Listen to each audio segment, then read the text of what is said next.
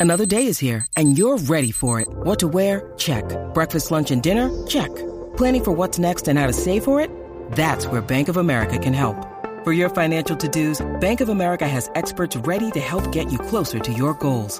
Get started at one of our local financial centers or 24-7 in our mobile banking app. Find a location near you at bankofamerica.com slash talk to us.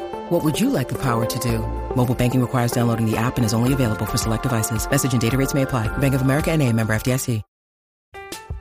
I'm Alex Rodriguez. And I'm Jason Kelly. From Bloomberg, this is The Deal. Each week, you'll hear us in conversation with business icons. This show will explore deal making across sports, media, and entertainment. That is a harsh lesson in business. Sports is not And, uh, as simple you know, I- as bringing a bunch of big names together. I didn't want to do another stomp you out speech. It opened up so many more doors. The show is called The, The deal. Deal. Listen to The Deal. Listen to The Deal on Spotify. I'm Marinaro, the Sick Podcast, CF Montreal Talk. The MLS transfer window has come and gone. At least this one, of course. There's going to be another one that's going to open up in the summer for soccer around the world, but it closed last night at midnight. Some teams were shaking and baking, others were not. Unfortunately, the team close to home, the team in Montreal, CF Montreal, were unable to get anything done. Nothing was able to materialize. We'll find out if they had anything on the table. Mind you, some will argue that the moves that CF Montreal had to make, they already made them in the last two weeks. We'll discuss that with the premier insider in North America. He is North America's version of Fabrizio Romano. Tom Bogert will join me coming up. And after Tom, we're going to talk a little bit about CF Montreal and how they lined up at practice today with Tristan D'Amours from Sportsnet and sportsnet.ca. Tom and Tristan coming up on the Sick Podcast, CF Montreal Talk. Turn up your volume. Because you're about to listen to The Sick Podcast. Sick Podcast. CF Montreal Talk. Here's the chance. Here's the chance. They've got the goal. Absolutely incredible. Cameron Porter delivers the goal to send Montreal Impact into the CONCACAF Champions League semi-final. The sickest CF Montreal podcast. It's gonna be sick. Sick, sick, sick. And here we are. Every podcast, no matter which sport you talk about, is always a privilege and it's a pleasure. Uh, but some, uh, they carry a little bit more weight than others. Today is one of those days because Tom Bogert really is North America's version of Fabrizio Romano. He is the premier insider as far as the MLS is concerned, and he's my guest today. Tom, good afternoon. Thanks for taking the time. Tony, thank you so much for that kind intro. Appreciate you having me on. You're very welcome. I've been following you for a while, and you have climbed the ranks over the last couple of years to establish yourself as now unanimously the number one insider, MLS insider in the world. And uh, I know you're pretty humble about it, but that's a fact. And as a matter of fact, the Athletic was able to recognize your talent as well. And yesterday they made it official, and you made it official that you were joining the Athletic on a full time basis to cover the MLS for them. Yeah. Um, first, first of all, I'd say uh, 10 out of 10 do not recommend trying to start a new job on the transfer window deadline day. If that's if that's exactly what you do for your work, I'll tell you the the onboarding emails and, and presentations, the the trying to figure out a new work laptop and try to figure out oh what is this back? I need to log into this. I need to check out that. Um, all the while doing all the reporting stuff. Yeah, I probably wouldn't recommend that uh, if you can avoid it. I, I'd suggest that, but uh, but it was certainly not a boring day to put it to put it lightly. I don't know how you did with your laptop and your emails and your passwords and checking in and checking out. I do know that as far as your reporting was concerned, you absolutely hit it out of the park. I mean, I, I, I just, I mean, I knew you were connected, but uh, to this degree, I mean, scoop after scoop after scoop after scoop.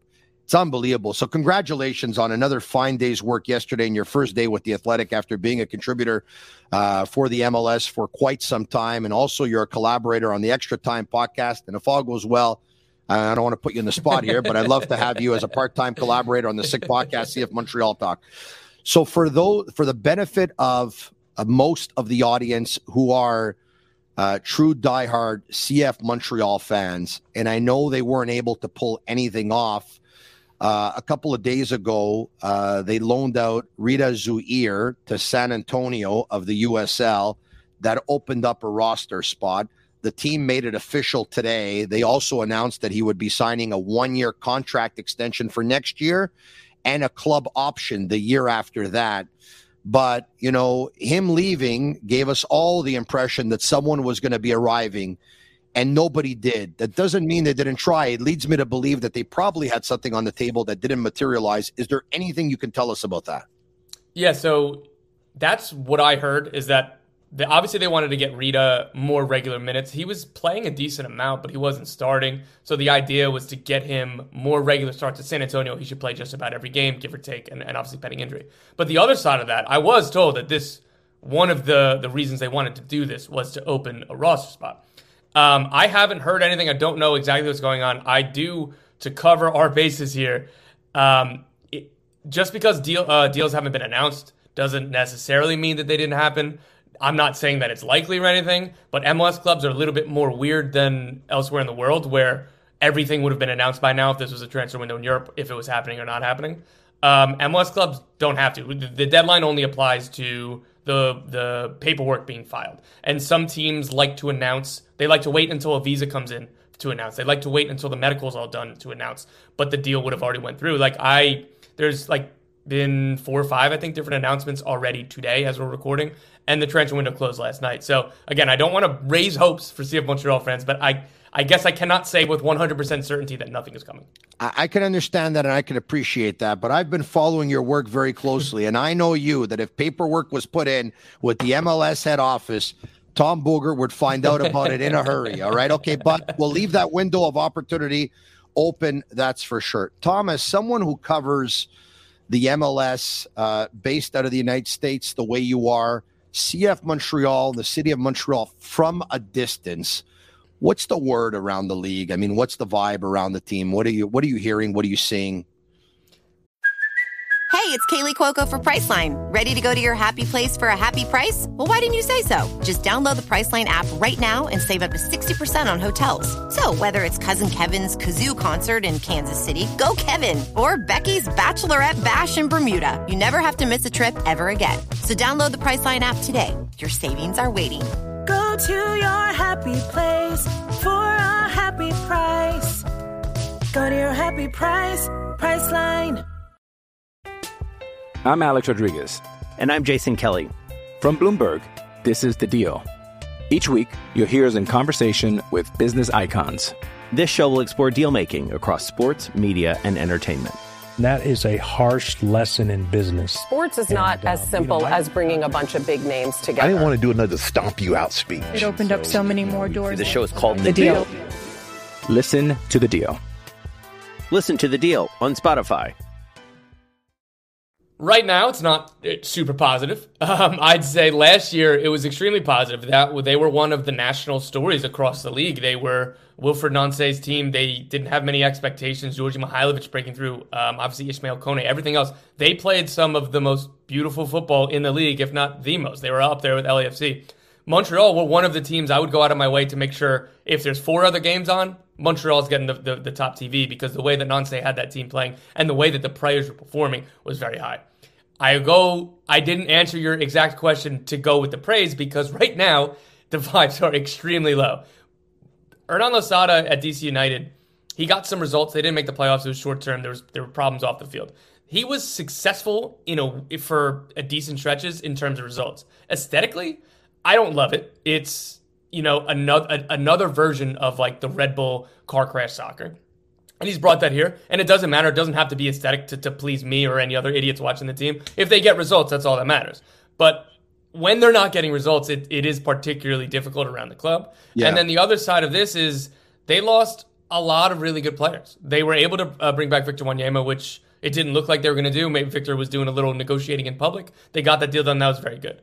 Uh, Aaron Herrera, I thought that was a very good deal until Bryce Duke came, and even with Bryce Duke, they're, they're, they lost a whole lot of attacking talent and did not bring in adequate replacements. So I'm with the road heavy start to the season. I'm not shocked that they've performed poorly. I'm not shocked that they Yeah. were shut out in six of their first eight games or whatever the exact number is now. I really like Bryce Duke. I'm not sure if he's a perfect fit to this play style, but he's going to help this attack. Um, again, I, I, I've, it's a long-winded way to saying the vibes are pretty low about this team right now, and they're back to okay. They need to string together a couple wins, a couple good performances for people not to care, but you know, okay, you're going to go down the pecking order in things that we're looking at. A couple of tidbits on some of the things that you brought up. I want to get back to Rida Zouhir, and you talked about getting him playing time in San Antonio. There's no doubt they want to do that. It also, uh, we have to keep in mind that at the sixth position, which he was playing, and he can play also as an eight, so he can play mm-hmm. six or eight. You have on this team Wanyama and Piette, who are sixes. You have on this team uh, Saliba and Iliadis uh, and uh, Choinière, who can play six slash eight. Mind you, Choinière can also play wing back. He can also play 10. He can play Very various, various positions. He is a jack of all trades on this team. Uh, one of the reasons why I, I think that uh, Rida Zouhir was loaned out because it's my understanding they they actually approached him in the wintertime before correct. they even stepped foot on the pitch and before they even had one minute of camp he was approached uh, with this proposal and he said, No, I'm not going anywhere. Correct. Maybe there was some negotiating going on with his agent once that happened because he was able to get himself an extension. But one of the reasons I think that that also, that conversation took place is that CF Montreal sporting director Olivier Renard um, is a big, big fan of Nathan Saliba. Uh, according to some, um, he believes that Saliba can be the next one uh, to be sold. And I'm not saying he will be the next one, mm-hmm. but I mean, when I mean the next one, maybe not entirely Ismaël Koné type of success and type of money, but he believes that uh, the ceiling is high and that he has the potential to be sold. If Rida was here, it's one more player who takes away from playing time also from Nathan Saliba. Now it's easier for him to get in the lineup. On to Losada, if I can, very quickly. You talked about you're not crazy about the style of football. You're not the only one because former Canadian men's national team player Julian de Guzman on TSN television a couple of weeks ago basically called it anti football. and so, um, you know, mind you, if they can win, I think fans will, you know, they'll be able to uh, swallow uh, the fact that uh, they're not overly entertaining. But in an ideal world, in an ideal world, Tom, you know as well as I do, you'd love to have great players that generate a buzz in the city and with the fan base. You'd love to have attractive offensive football and the results that go with it. Right now, what they have is they're coming off a couple of wins. One win versus the Red Bulls and uh, their last win versus Vaughan Azzurri in the Canadian Championship. So they have two straight wins to show for it, one in the MLS, and they're going to Sporting Kansas City on Saturday. Uh, all right, okay. So um, out of the moves that were done, Talk to us about the ones that most caught your attention. From the whole transfer window or just kind yes, of recently? from the transfer window, yeah. So again, and this obviously dates back to the, the start of the offseason. So there are a lot of transfers that were impactful. There were a lot of big numbers. There are a lot of big talents. Um, for me, I don't even know if this technically counts because it, it was a, a, player returning on loan. But James Sands to New York City FC, coming back to New York City FC, yeah. I think stands out to me as, as perhaps my favorite move of the window a lot of the expectation was that if Rangers didn't pick up his purchase option, he was just going to stay in Europe somewhere else. There were offers from other clubs in Europe. There were proposals from other clubs in Europe, including from Standard Liège, where uh, James Sands, uh, his former head coach Ronny Deila, is. But NYCFC came to him and his agent and said, "Look, we think you had that European experience. You're going to go back to Europe at some point. This is why we think the next few years of your development is is best set here. We're going to play you as a number six. We know that's what you want. We think that's where you're you're going to maximize your potential and be the best version of, of yourself you can for your career. And he said, "Yeah, let's do it." And obviously, there's a monetary value. They gave him a new contract. They gave him a pay raise, as they should have, because of what he earned based on his, his stature and his play. And he's come back, and the way that he makes the game so much easier for the center backs behind him, and the way that it frees Keaton Parks to get more forward, the way that it frees Nick Cushing to be able to play Santi Rodriguez and Richie Ledezma on the field at the same time. They can play extremely attacking because James Sands is is a one man defensive transition wrecking ball. He's a one man anchor in that central midfield that gives the freedom to a lot of players around him to take more chances and they'd get to become more aggressive and more attacking just because of all the space, just because of the intellect and, and the intelligence that James Sands has at the base of the midfield. Speaking of New York City FC, I know you saw this earlier today. Valentin Taty Castellanos, who's on loan from New York City FC to Girona, they played versus Real Madrid. Did you catch the final score? Yeah, 4 2, and, Taty Castellanos dropped a four piece on Real Madrid's dome. Uh, he's He's one of when my favorite. The, when was the last time you saw somebody score four goals versus Real Madrid? I don't think I've I ever seen this before in my life. So this the stat is the last time this happened in a La Liga game it was 1947. 1947. Wow, is, wow. Our boy uh, MLS fans, you, you you take these players when they go. Our boy Taty Castellanos. Um, he. I don't understand why Leeds United or another Premier League team did not pay 15 million dollars to sign him in in the in the winter. Sorry, that's what NYCFC were asking for, and they didn't get their asking price, so they just loaned him to a City Football Group club in Girona. Uh, I think that he, I think he's incredible. I think he fit into a lot of different places, and I'm really, really happy that he did it on a big platform today. It's a Tuesday midweek game. Everybody's locked in, and Taty Castellanos drops four. this is unbelievable, really. A big day for the LA Galaxy as well.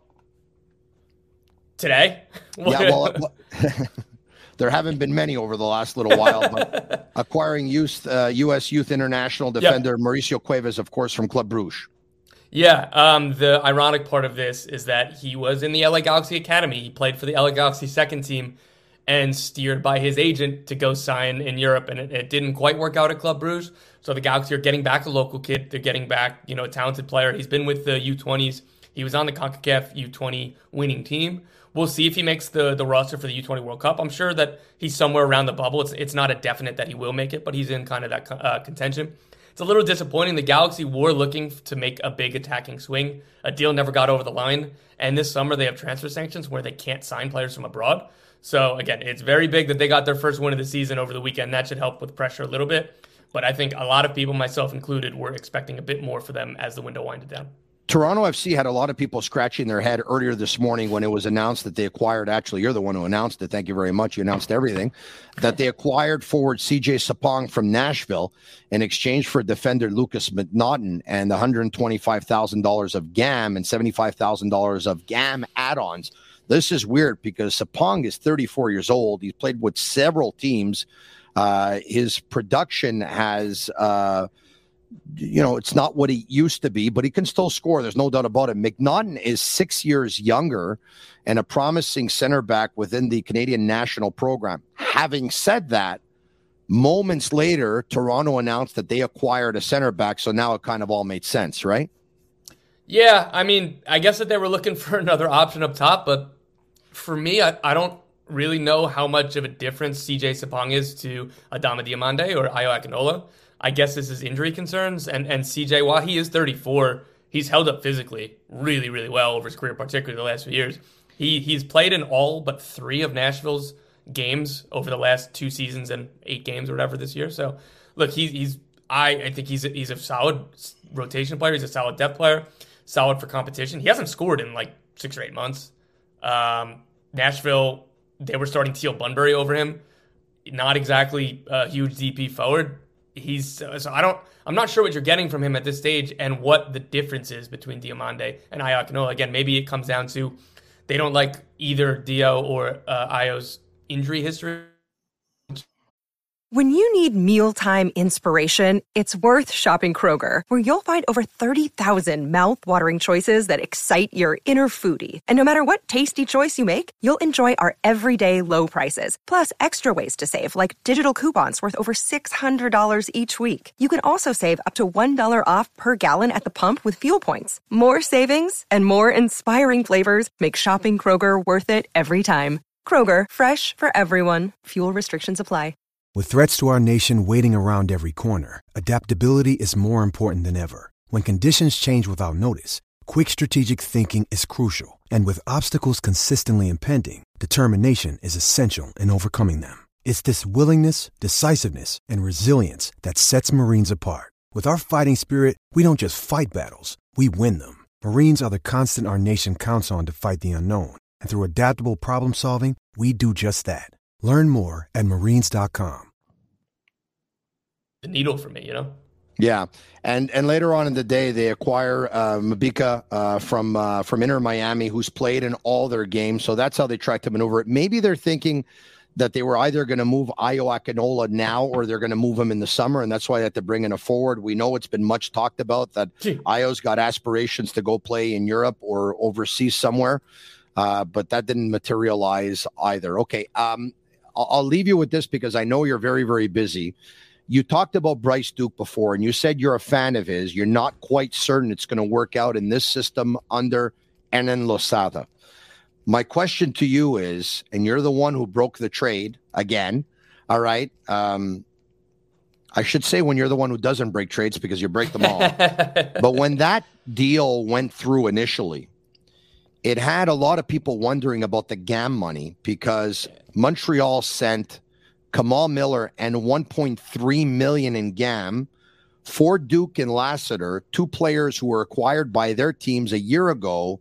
Their teams who went out and paid $100,000 in GAM money per player. Your initial thoughts when you were told of the deal?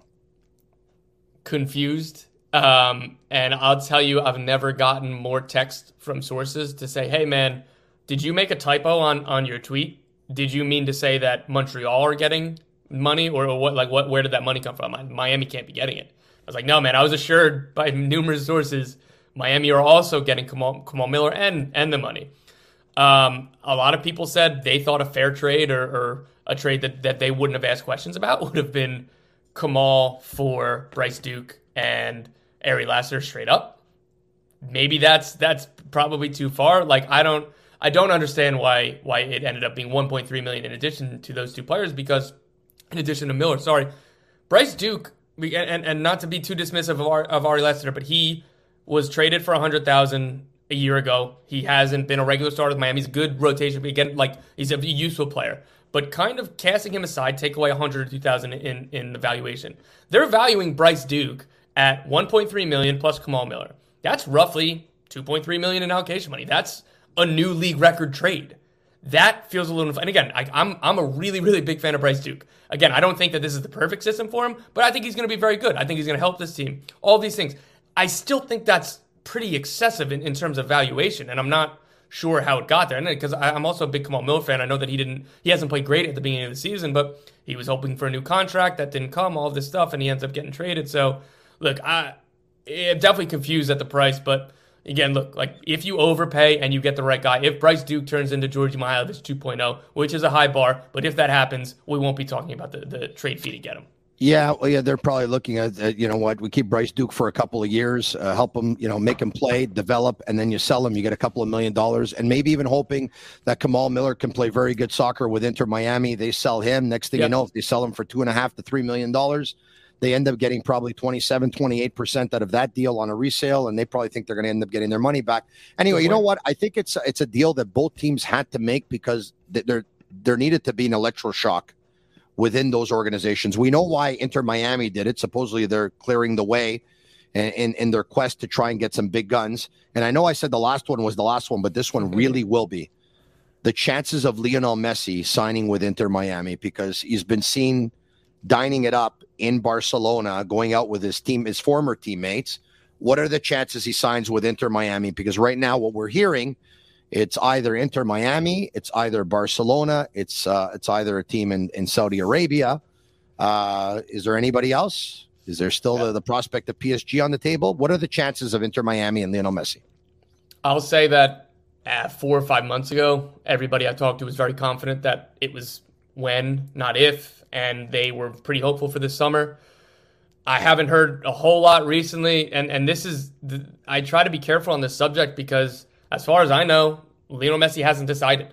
So what the hell can I say until yeah. he makes a decision? Or, or, what, like, you know, it'd be reckless if I said, oh, it's 80% chance that he signs at Miami or, or 50% chance or whatever it is, because we don't know. And and that's a line that I got from from somebody connected to the club. It's like, Leo's going to decide when he decides. Like, we, we don't know yeah. for sure. We, we, So, again, I'm really hopeful just putting, as a fan, just as somebody who's obviously day in and day out, again, you yourself it's it's good for us in a professional sense. If it becomes it's good for us in a fan sense. It becomes um, look so so just blatantly, I'm I'm rooting really hard for it, and I hope that it does happen this summer. But I do think that he will play for Inter Miami before he retires. Hopefully in a couple months rather than you know a year and a half or, or whatever it is. But again, we'll see. I, I I'm hoping it's this year because the entrepreneur in me uh, bought four tickets to the game between the New York Red Bulls. Listen to this, Tom. Two months ago, I bought tickets to the Red Bulls and Inter Miami on Saturday, August.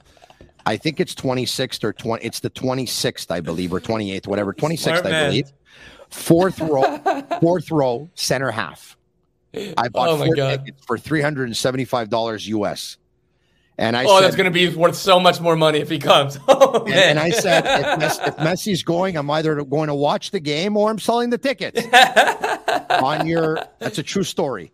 On your incredible. busiest day, you made time for me. I'm honored. Thank you very much. Have a great day. Appreciate you guys having me. Thank you so much. You're very welcome. Okay, there you have it, Tom Bogert of uh, the Athletic. Wow. Uh, we bring in another friend of the show. I'm hoping that Tom is going to be a friend of the show, but joining me right now to talk about CF Montreal, Tristan D'Amours of Sportsnet and Sportsnet.ca. What's going on? I'm well. How are you, Tony? Extremely well. Tom was just saying that even though the deadline was last night at midnight, you're seeing trades filter through. Uh, the league, this league, the MLS does things a little bit differently than Europe would because Europe you would find out right away. He says there's still that window of opportunity. There's still an opening that, you know, teams sometimes wait for a visa to come in. Sometimes they wait a little while to announce it. But as of five minutes ago, his phone didn't ring. He didn't get any text messages. He got nothing tipping him off that CF Montreal made a deal. So let's go under the assumption that they did not. Are you surprised? Well, given the fact that uh, Rida Zouhir was on his way to San Antonio, I thought that something was on the line. Um, that said, I mean, look, I was surprised to see the Bryce Duke trade to begin with. I wasn't expecting anything because they kind of led us to believe that there's nothing to be expected, and this is what we're going to see for most of the season. Uh, and it, it's going to be, you know, um, not not unlike uh, Wilfried Nancy's first season, where they lived and died by the way they played. Uh, unfortunately, for people that liked the way that Wilfried Nancy played, it seems like they're going to live and die playing the way that Hernan Losada plays until someone gets tired of it and pulls the trigger. Yeah, well, it's not overly attractive football, but in the last No, two games, isn't. one of which was in the Canadian Championship and one of which was in the season, it was able to produce a victory. Uh, you know, w- w- here's hoping that they're going to be able to pull off a win in Sporting Kansas City. They're not playing versus Man City on Saturday, and I'll tell you that. Uh, Sporting Kansas City has uh, three points on the season. They are just by far the worst team in Major League Soccer. All right, why don't we do this? Sammy and Yellow at Master Control. Bring up what looked to be the starting 11 today at practice. Keep in mind, folks, it's Tuesday and they play on Saturday, so this can change. James Pantemis was back at practice, practicing with the goalkeepers. Miljevic, Quizera, and Saliba were back at practice, practicing with the regulars as well. Um, Vilsaint, Quioto, and Piette were doing solo work, and Lappalainen was absent. Now, let's take a look. Pantemis back in goal, a three man back line of Camacho with Corbo to his right and Waterman to his left. At left wing back, Ari Lassiter. At right wing back, Aaron Herrera. In front of the back line, Choinière and Wanyama, with Rhea and Duke in behind Chinonso Offor. Now, the one thing that really stands out here out of this lineup, Tristan, is A, Pantemis assuming the starting position right away. It can change on Saturday. And B, Ari Lassiter deployed as a left wing back, which is not his ideal position. We heard when they acquired him that the position he prefers the most is that of a second forward. And if it's not going to be a second forward, it'll be a winger, ideally on the left. Your thoughts? Well, my thoughts is that it's pretty much what we look about the Ari Lassiter thing. I think that's one of the most important things. I think goalkeeper is definitely the most important thing. But just to touch on Ari Lassiter for a second, uh, he is someone that could help fill a need, right? He is someone, I mean, I think it's obvious. Anyone that's followed this team knows that they're short on the left side of the pitch. So if you have an opportunity where it's not as bad, because look, uh, Lassi Lappalainen was the exact same thing you said, except for maybe the fact that he probably prefers to be a left winger than a second forward. But I still think you could play him as a second forward. I think it's kind of the, there's a lot of similarities. So Yeah. if you if there's an opportunity for you to start, But Lappalainen's a natural righty, however. yeah, of course, but he Yeah. he's that's where he played in in, Yes. in Finland.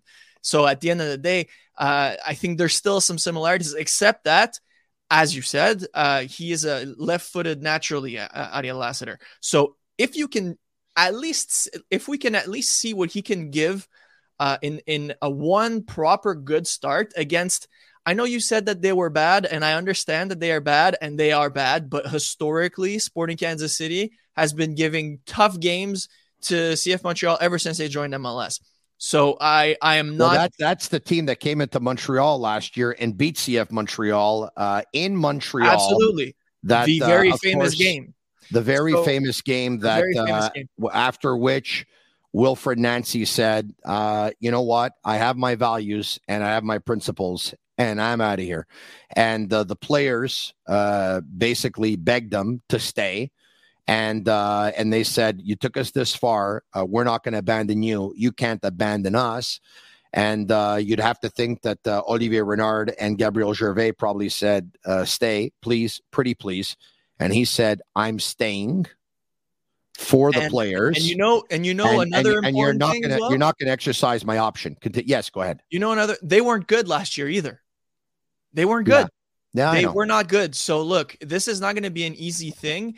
And uh, hopefully, this is a statement. If they do win, hopefully, this is a statement game where they have a three game winning streak uh, in all competitions and back to back wins in league play. That would be very important. Uh, now, okay, so Lassiter, I, I would like to see him play on the left for a full game, not a whole, not a 15 minutes and we switch it around type deal. I want to see him on the left. This would be important. I would like to see what he could bring. We know what Bryce Duke can bring. Now let's see what Lassiter can give you. Uh, James A couple, of, a couple of weeks ago in that game versus DC United, there were five changes at the wing back position. Yeah, th- this is changes, scrambling. And look, Choinière playing left wing back twice, and then at one point moving over to right wing back. It was it was crazy.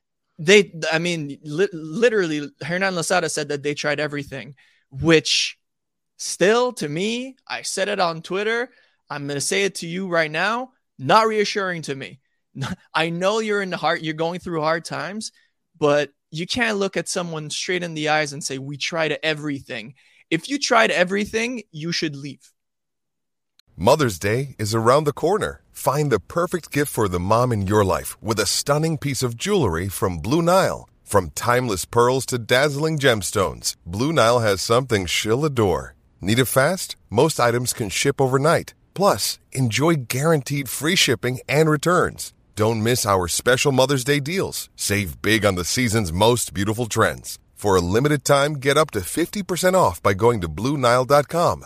That's BlueNile.com. I, After I, I, I, I, I understand your point. Well, he's not leaving because they But have he's been able to win their last couple of games. But I will say this: I think there's such a thing as overcoaching, and I think that night Yeah. versus DC United, Losada lost the game because I think he made way too many changes, and his team wasn't able to get into a flow. They weren't comfortable, and so I think it backfired. Pantemis, I want to ask you about him because many believe that Jonathan Sirois uh, may have stolen the job based on the starting 11 at practice earlier today. Losada doesn't think so. And it looks like James Pantemis has been given the benefit of the doubt and goes uh, back as the number one keeper on a long leash or a short leash. Uh, well, sh- probably sure, but the, that's the thing, right? So even Nancy was very, uh, was was uh, very insistent on his number one and his number two. Uh, so maybe that's what it is. I honestly, so this is uh, all credit to, to Jonathan Sirois is the fact that for like two days, people were like, ah, should we get another goalie just in case?